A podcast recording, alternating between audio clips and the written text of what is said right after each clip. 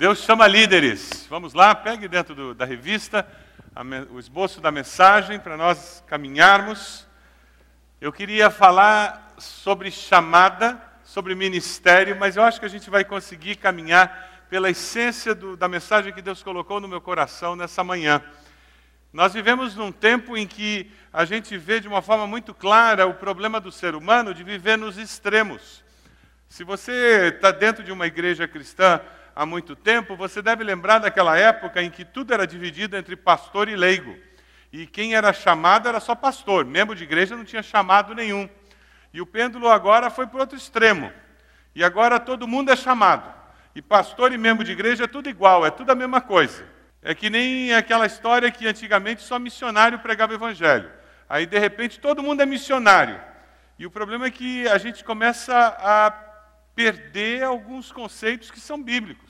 É verdade, todos nós somos chamados como povo de Deus. Todos somos chamados para viver servindo a Deus. Isso é um princípio bíblico. Mas é verdade também que alguns de nós somos chamados de dentro do povo de Deus para liderar o povo de Deus. E quando nós falamos em missionários, falamos em pastores, é disso que nós estamos falando. Quando nós falamos em líderes espirituais, é disso que nós estamos falando. E o perigo de irmos para esses extremos é que nós perdemos a bênção do conceito bíblico de liderança espiritual, perdemos a bênção do conceito bíblico de reconhecermos, valorizarmos, identificarmos e apoiarmos, de aceitarmos e e experimentarmos o que é termos líderes espirituais chamados, separados por Deus para liderar o povo de Deus. Ser povo de Deus com liderança separada por Deus para esse povo. Eu queria falar sobre um líder que foi separado por Deus, chamado por Deus para liderar o povo de Deus. Você conhece a história de Moisés? Ele foi criado no meio da riqueza, ele foi criado no palácio do Faraó. Ele foi criado fazendo a melhor universidade da época, ele teve o maior treinamento possível. Ele fez tudo quanto é curso que estava disponível com melhor, melhores professores da época. Ele era um homem tremendamente bem preparado. E ao mesmo tempo, ele teve a oportunidade de ser criado pela sua mãe, ele recebeu a fé do seu povo. De uma forma incrível, Deus salva a sua vida porque ele deveria ter sido morto com as demais crianças da sua geração. Se você abrir sua Bíblia lá em Hebreus, capítulo 11, nós vamos poder ver o comentário do escritor de Hebreus sobre essa situação na vida de Moisés. Veja se tem alguém perto de você que não tem Bíblia ou tem dificuldade de encontrar esse texto. Hebreus 11, versículo 23, por favor. Hebreus 11, versículo 23. O escritor de Hebreus está falando sobre a fé e ele diz: pela fé, Moisés, recém-nascido, foi escondido durante três meses por seus pais, pois estes viram que ele não era uma criança comum e não temeram o decreto do rei. Pela fé, Moisés, já adulto, recusou ser chamado filho da filha do Faraó, preferindo ser maltratado com o povo de Deus a desfrutar os prazeres do pecado durante algum tempo por amor de Cristo, considerou sua desonra uma riqueza maior do que os tesouros do Egito, porque contemplava a sua recompensa. Pela fé, saiu do Egito, não temendo a ira do rei, e perseverou, porque via aquele que é invisível. A fé nos dá essa capacidade da gente enxergar mais do que aquilo que está diante dos olhos. A fé nos dá a capacidade de vermos mais do que humanamente nós podemos ver. É a fé que nos faz enxergar a possibilidade de ir até a Rua 15, dia 18, e ter um impacto na sociedade. Senão a gente não ia. E depois que eu terminei de fazer aquela situação, aquele momento em que a gente orou sobre aquilo, o pastor Calixto veio e falou para mim: Pastor, vamos fazer um tempo de jejum e oração na sexta-feira. Isso é fé, é manifestação de fé. Você acredita que vale a pena a gente, na sexta-feira, como igreja, concentrar jejum e oração? Para que alguma coisa no mundo espiritual aconteça no sábado? Levanta a mão, se você acredita nisso. Isso é fé. Nós estamos enxergando algo que o olho humano não consegue ver. Isso é manifestação de fé.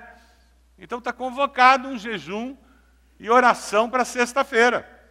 Se você consegue jejuar o dia inteiro, jejum o dia inteiro. Se você só consegue jejuar uma refeição, jejum uma refeição. Mas nós vamos gastar tempo na sexta-feira jejuando e orando especificamente pelo mover de Deus ali naquele sábado. E foi o que aconteceu com Moisés. Ele confiou que Deus era soberano e Deus podia agir nas situações mais adversas que existissem na vida dele. Vamos dar uma olhadinha na vida de Moisés? Abra lá em Êxodo 3, por gentileza. Êxodo 3. Nós vamos encontrar o fato de que Moisés foi parar no seminário do deserto. Deus chamou Moisés porque ele estava lá no seminário do deserto se preparando para liderar o povo de Deus. É impressionante. Moisés ele vê um egípcio maltratando alguém do seu povo e ele fica irado e ele mata aquele egípcio, esconde o corpo do egípcio. Depois isso se torna conhecido e ele com medo, ele foge e vai para o deserto. Não é alguma coisa muito recomendável, não é mesmo? Ele não fez uma coisa certa. Ele precisava crescer, ele precisava amadurecer, ele precisava conhecer melhor o Deus da sua mãe, ele precisava ter uma experiência com esse Deus que marcasse a sua vida, ele precisava ter seu caráter transformado, ele precisava ir além do conhecimento intelectual das ciências, além do conhecimento intelectual do Deus dos seus pais. E Deus o leva para o deserto. E ele foge e vai viver no deserto. Veja o versículo 1 de Êxodo 3. Moisés pastoreava o rebanho do seu sogro, Jetro, que era sacerdote de Midian. E um dia levou o rebanho para o outro lado do deserto e chegou a Horebe, o monte de Deus. Moisés estava pastoreando um rebanho no deserto. Aquele homem criado no palácio, ele agora não estava mais usando roupa de grife. Ele agora não tinha mais servos servindo a ele. Ele não comia mais comida de primeira. Ele estava comendo PF, aquele que custa dois real. Que situação! Deus estava preparando Moisés para passar 40 anos no deserto com o povo. Deus permite que ele vá morar no deserto, cuidar de rebanho no deserto, porque ele precisava ser treinado para a missão que ele tinha que era conduzir mais de um milhão de pessoas durante 40 anos pelo deserto. Deus está usando as circunstâncias da sua vida hoje para prepará-lo para o seu futuro. Deus não desperdiça nada. Quais são as circunstâncias da sua vida hoje que Deus está usando para prepará-lo para o seu futuro? Mas sabe, Deus só vai conseguir prepará-lo para o futuro, usando as circunstâncias da vida hoje, se você tiver um coração ensinável. Porque se o seu coração não for ensinável, essas circunstâncias vão amargar, vão fazer com que você amargue cada momento da vida. Porque na vida, quando nós enfrentamos uma situação adversa, nós só podemos responder de duas maneiras. Ou nós vamos melhorar ou amargar. Indiferente ninguém fica.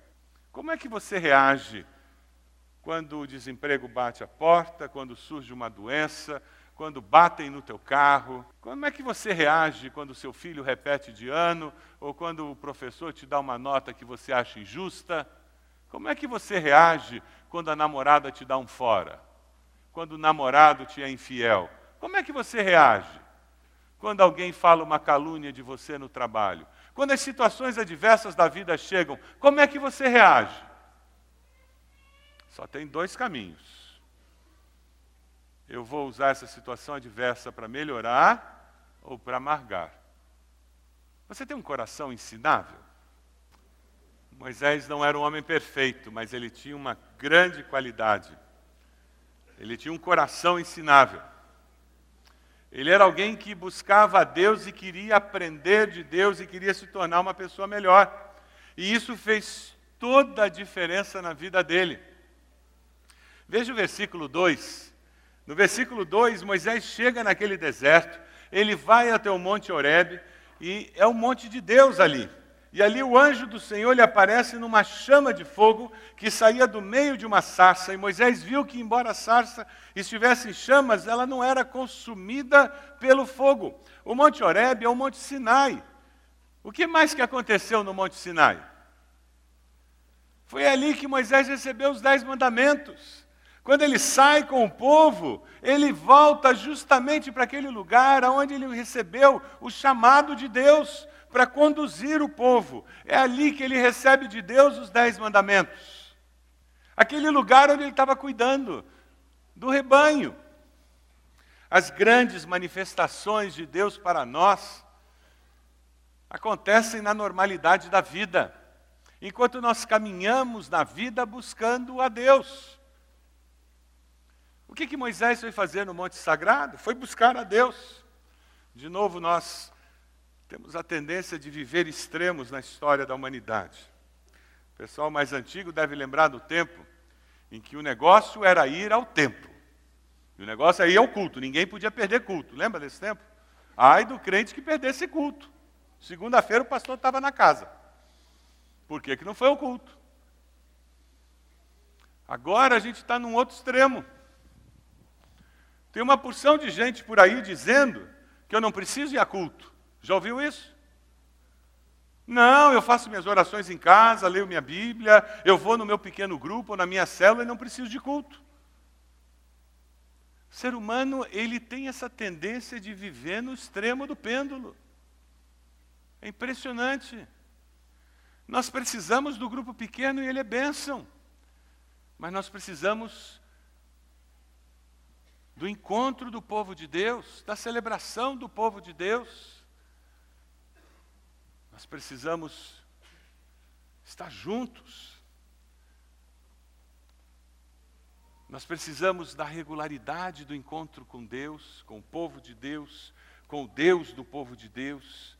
Nós precisamos dessa normalidade da vida. Moisés vai no lugar onde normalmente ele ia, onde o povo ia se encontrar, no monte de Deus. E é ali que ele encontra Deus falando com ele. Você tem um lugar onde normalmente você senta, lê a sua Bíblia todos os dias. Isso facilita a regularidade na vida devocional. Você sabia disso? Aquela cadeira, aquele canto do sofá, aquele lugar onde normalmente eu me ajoelho, eu leio, eu já deixo até a minha Bíblia ali. Eu deixo até o meu livro devocional ali, porque é ali que normalmente eu leio minha Bíblia. Isso facilita a regularidade é por isso que eu frequento normalmente aquela igreja, é sempre naquele culto que eu vou. Você já reparou que a gente tem a tendência de sentar no mesmo lugar? Para pastor é ótimo, eu passo o olho e eu sei quem veio e quem não veio.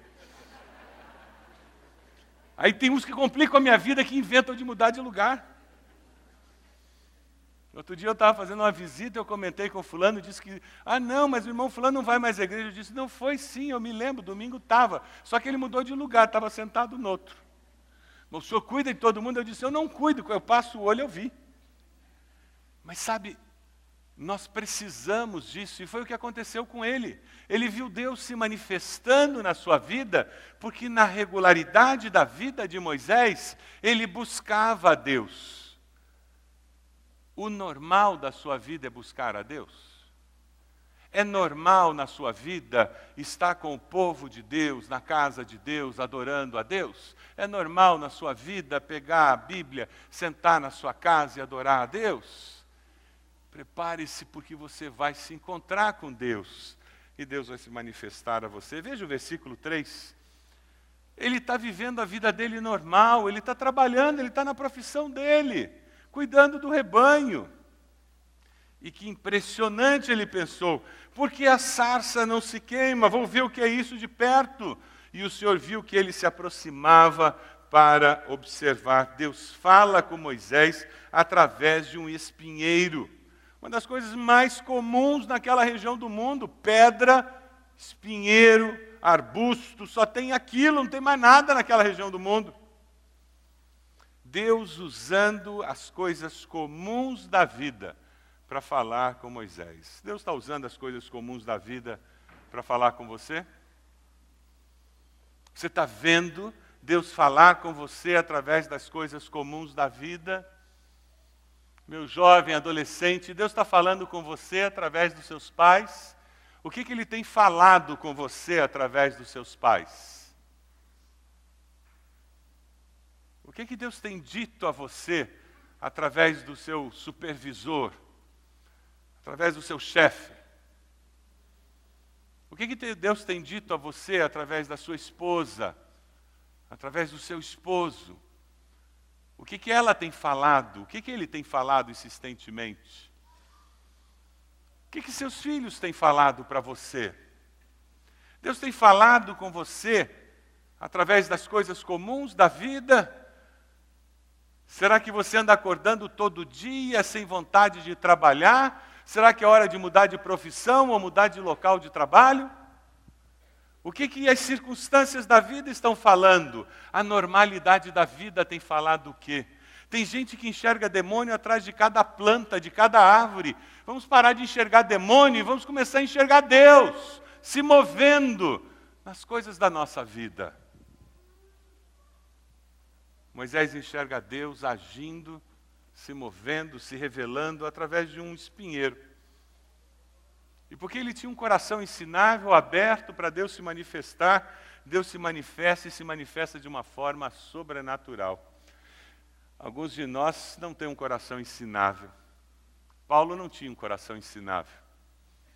Paulo viu Estevão de joelhos, recebendo pedrada, e não era pedra pequena, era pedra grande, e não era no peito, era na cabeça, com as roupas de Estevão aos seus pés, ele viu os homens apedrejando Estevão, ele viu Estevão morrendo, e mesmo assim perdoando aqueles que o matavam.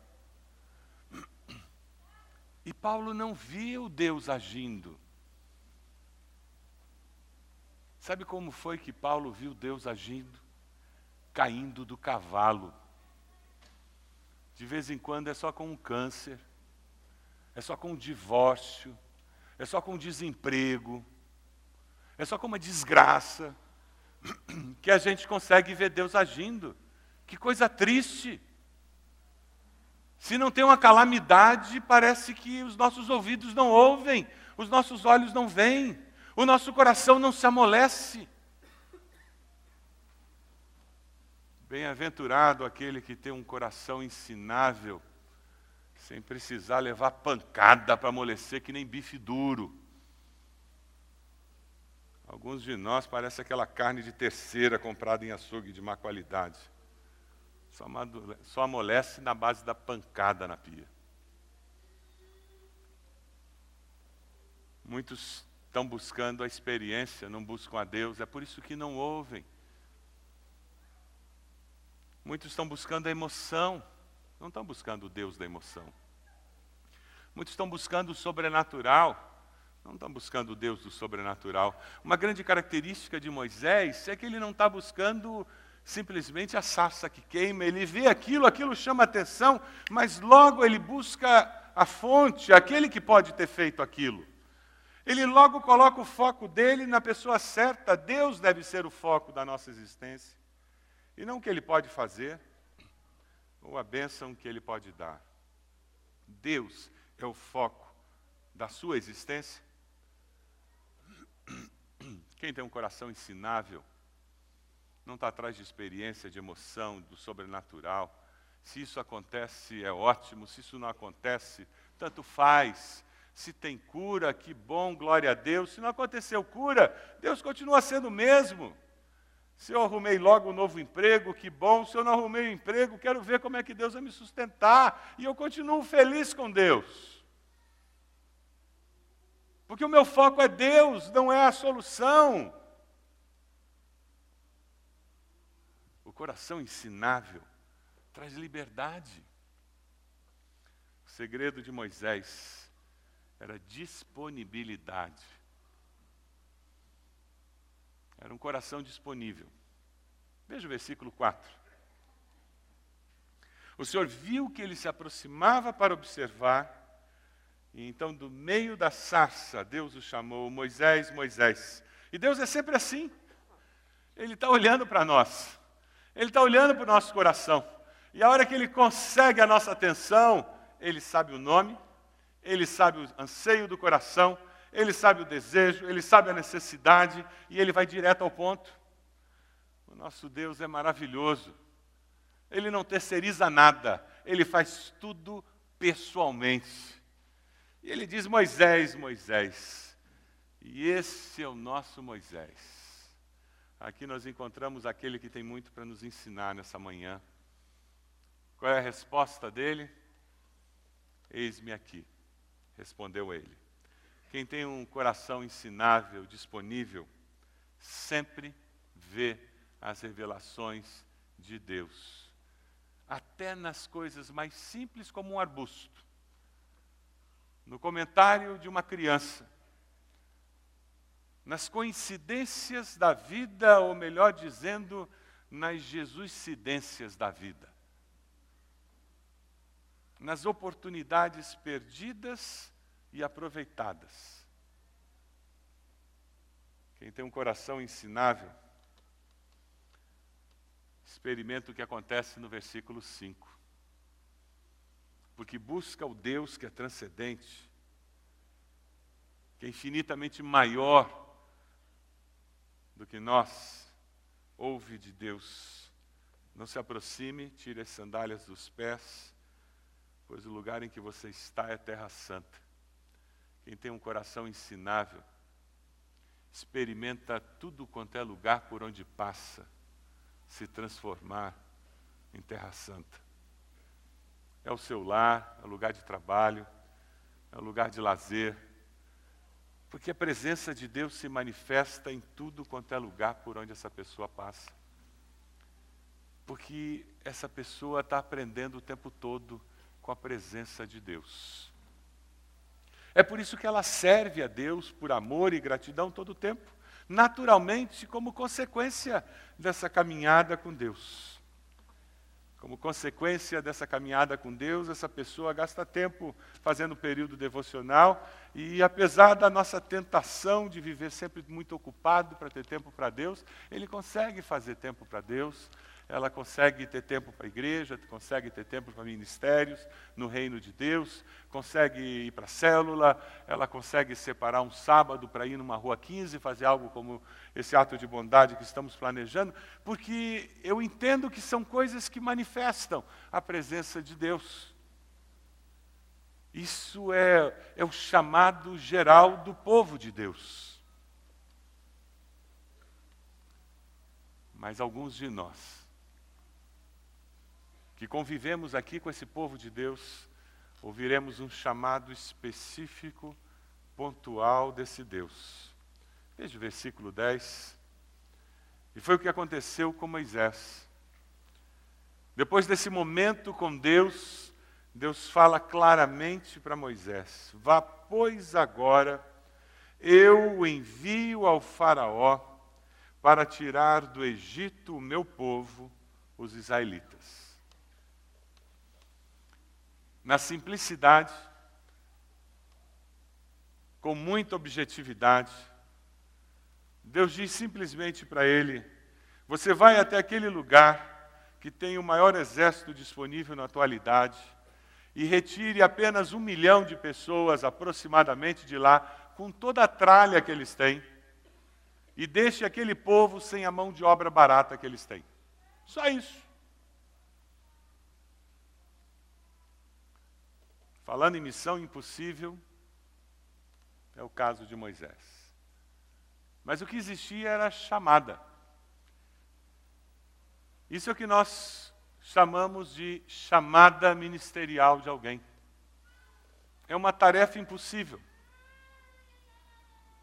Ele tinha que abandonar tudo o que ele estava fazendo naquele momento, por entender que Deus tinha um outro projeto de vida para ele. No meu caso, foi deixar o curso de engenharia e aquele projeto de vida que eu entendia que era de Deus para mim, arrumar as coisas e ir para o Rio de Janeiro, fazer o seminário no Rio de Janeiro. O pastor Calixto saiu daqui e foi para São Paulo, fazer seminário em São Paulo. Outros dos pastores da nossa igreja vieram de fora fazer seminário, a faculdade teológica aqui em Curitiba. Preparo para realizar essa obra. Eu tenho certeza que Deus tem alguém aqui hoje, sendo chamado e que precisa dizer, como Moisés disse: Eis-me aqui, Senhor, eu estou disponível para essa obra. Deus tem chamado muitos jovens e adultos da nossa igreja para realizar essa obra. Deus tem abençoado a nossa igreja com pessoas que foram levantadas do nosso meio e que hoje estão em vários lugares do Brasil e até do mundo, abençoando o reino de Deus. Todos somos chamados para servir, alguns são chamados para liderar o povo de Deus para que eles possam servir. Lá em Deuteronômio 34, 10, 12, a palavra nos diz que nunca mais apareceu em Israel um profeta como Moisés, com quem o Deus eterno falava face a face. Nunca houve ninguém que fizesse maravilhas e milagres como aqueles que Moisés, obedecendo à ordem do Deus eterno, fez no Egito contra o seu rei, os seus oficiais e todo o seu povo. Nunca houve outro profeta que fizesse os milagres e as coisas espantosas que Moisés fez com grande poder na presença do povo de Israel. Moisés era imperfeito, Moisés era um ser humano como nós, mas ele se colocou à disposição de Deus. E porque ele tinha um coração ensinável, conforme os anos passaram, ele se tornou melhor, ele se tornou uma pessoa mais dependente de Deus, o seu caráter foi sendo moldado, transformado, ele se transformou em alguém que abençoou e impactou a sua geração. E é por isso que milhares de anos depois, nós ainda falamos desse homem que foi usado por Deus para abençoar gerações. Você quer ser usado por Deus para abençoar a sua geração e outras gerações? Você quer responder ao chamado de Deus, dizendo: Deus, eu entendo que o Senhor tem me chamado para o ministério cristão.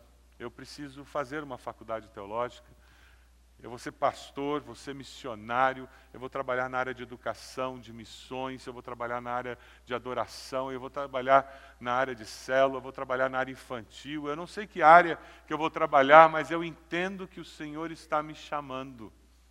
E hoje eu quero dizer sim, eis-me aqui, Senhor. Eu estou disponível para isso. Eu queria convidar vocês a baixarem suas cabeças em oração. Esse é momento de consagração, momento em que você vai dizer: Eis-me aqui, Senhor, eu quero. Se a sua resposta é sim, onde você está, diga Deus: Eu reconheço. Faça essa oração. Eu reconheço que o Senhor está me chamando, como o Senhor chamou Moisés. E eu consagro a minha vida, eu aceito esse chamado pela fé. Eu não sei como vai ser, Deus, mas eu aceito esse chamado pela fé. E eu estou disponível. Eu quero que o Senhor use a minha vida para liderar o teu povo, para abençoar as pessoas do teu povo. Você fez essa oração? Onde você está? Levante a sua mão para que eu possa saber dessa decisão que você fez. Graças a Deus, graças a Deus. Graças a Deus. Pode abaixar. Graças a Deus. Mais alguém? Jovem, adolescente, adulto? Graças a Deus. Pode abaixar. Mais alguém? Levante a sua mão. Onde você está? Mais alguém? Graças a Deus. Já vi aqui do lado. Pode abaixar. Pode abaixar. Graças a Deus. Graças a Deus. Mais alguém? Levante a sua mão. Mais alguém? Mais alguém? Vamos ficar de pé. Nós vamos cantar Amigo de Deus. Enquanto nós cantamos, eu queria convidar você que levantou a sua mão para vir aqui à frente. Os pastores estarão aqui à frente. Eles vão orar por você, por essa decisão, pedindo a bênção do Senhor, a confirmação do Senhor no seu coração por essa decisão que você fez nesse momento. Pode vir, venha até aqui. Eles estarão orando por você nesse momento tão especial. Pode vir.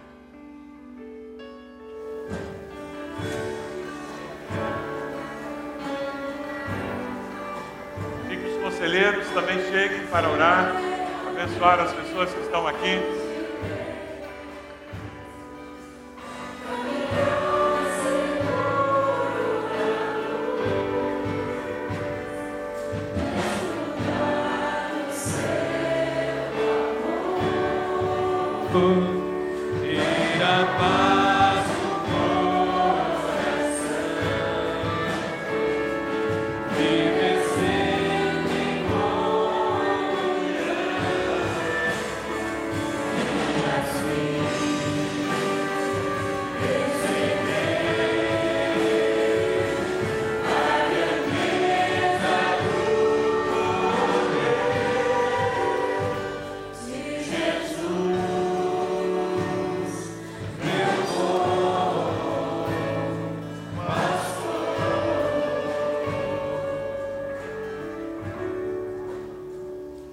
Várias pessoas que vieram aqui à frente, Deus falou o coração delas, decisão tomada entre elas e o Senhor.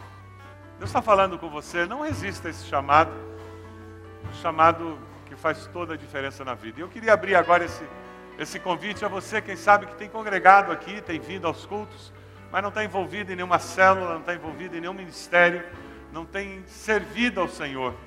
Todos nós somos chamados para fazer diferença em algum lugar. Deus deu dons a você para abençoar o corpo. Enquanto nós cantamos, venha até aqui à frente. Eu gostaria de orar por você, para que Deus usasse a sua vida abençoando, servindo em alguma área da nossa igreja. Enquanto nós cantamos, pode vir à frente e nós vamos orar por você. Mais uma vez. Vamos lá.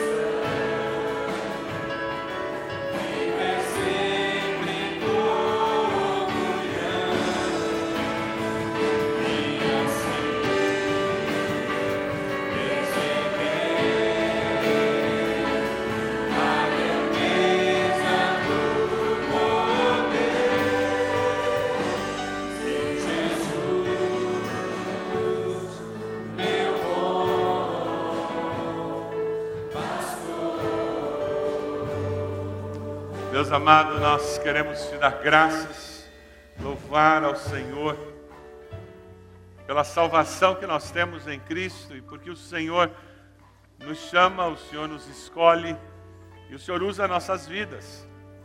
Nós queremos te dar graças pelo privilégio, porque podemos servir ao Senhor como salvos em Cristo Jesus. E ó Deus, eu quero te dar graças por esses que vêm à frente dizendo que foram tocados e se sentem chamados, separados pelo Senhor para a tua obra ministerial, para liderar o teu povo em missões, no ministério pastoral. Ó Deus, abençoa-os. Confirme essa chamada, Senhor, de uma forma muito especial. Nós te pedimos que o Senhor, com o teu Santo Espírito, esteja capacitando-os, orientando-os orientando-os nessas decisões que eles estarão fazendo nessa fase tão importante da vida.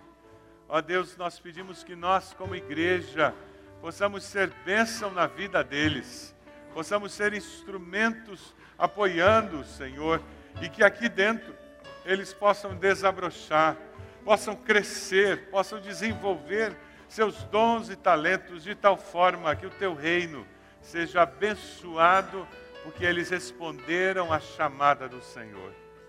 E ó Deus, nós queremos servir ao Senhor com todas as nossas forças, queremos gastar os dias das nossas vidas servindo ao Senhor. Abençoa-nos, ó Pai, como igreja. Abençoa os irmãos que vêm à frente dizendo: Eu quero servir ao Senhor nos ministérios dessa igreja. Usa suas vidas, Deus, para que mais pessoas possam crescer na fé, para que a nossa igreja possa ser edificada e levar o teu evangelho para toda a nossa cidade. Nós oramos assim, em nome de Jesus. Amém, Senhor.